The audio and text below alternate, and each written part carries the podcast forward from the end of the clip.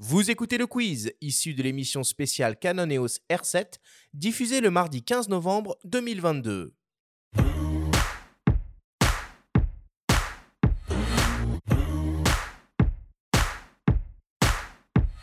Messieurs, le principe du quiz est très simple. Nous avons reçu des questions de la part de nos auditeurs qu'ils vous ont posées via notre compte Instagram.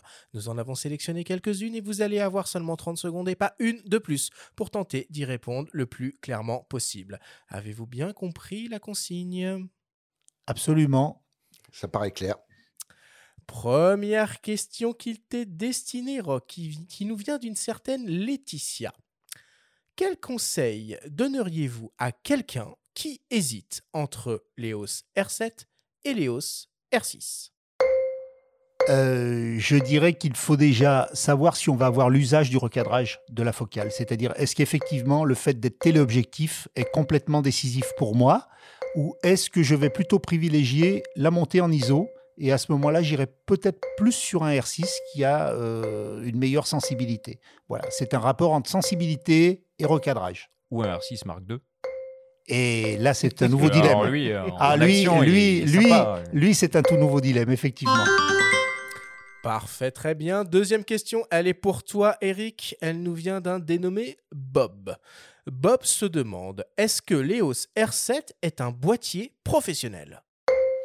Euh, non, je ne pense pas que ça soit un boîtier professionnel, mais je dirais un boîtier semi-professionnel.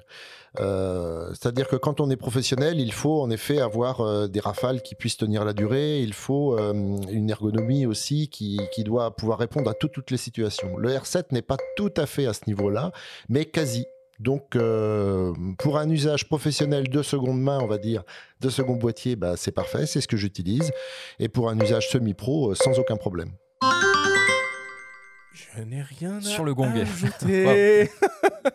Troisième question pour toi, Rock, qui nous vient d'un dénommé Damien. On a beaucoup attendu pour voir arriver l'EOS R7. Moi, j'attends l'EOS R1. Je vais pas donner de joker parce que comme je ne suis pas, euh, je dirais, au courant de l'arrivée d'un EOCR1, je peux en parler avec d'autant plus de décontraction que je vais trahir aucun secret. Bah, je suis comme Damien. J'attends un EOCR1, alors je le rêve à ma façon. euh, comme Damien doit rêver le sien, on rêve tous le nôtre. Il a, euh, j'ai envie de dire, allez, je vais m'y engager, je sais pas. J'ai envie de dire, il va arriver un jour. Voilà, c'est C'est la suite logique. C'est la suite logique. C'est C'est seul qui manque c'est maintenant. tout ce que je peux répondre à Damien. Alors Damien, tu imagines au mieux ton EOCR1 et puis moi j'imagine le mien de mon côté. Quatrième, pour... Quatrième question pour toi, Stéphane, euh, d'un dénommé Eric.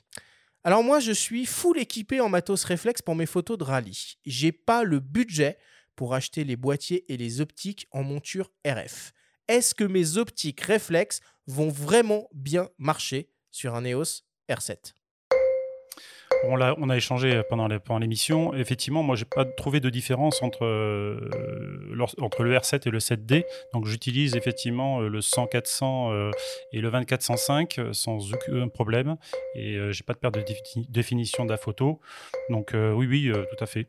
C'est une bonne transition. Même si à terme, tu basculeras sur le RF 100-500, on l'a bien compris. Bah, parce que Rock m'a prêté le Comme 500 tout le monde. et que forcément, Comme il tout m'a- le monde il m'a mis l'eau à la bouche et que voilà.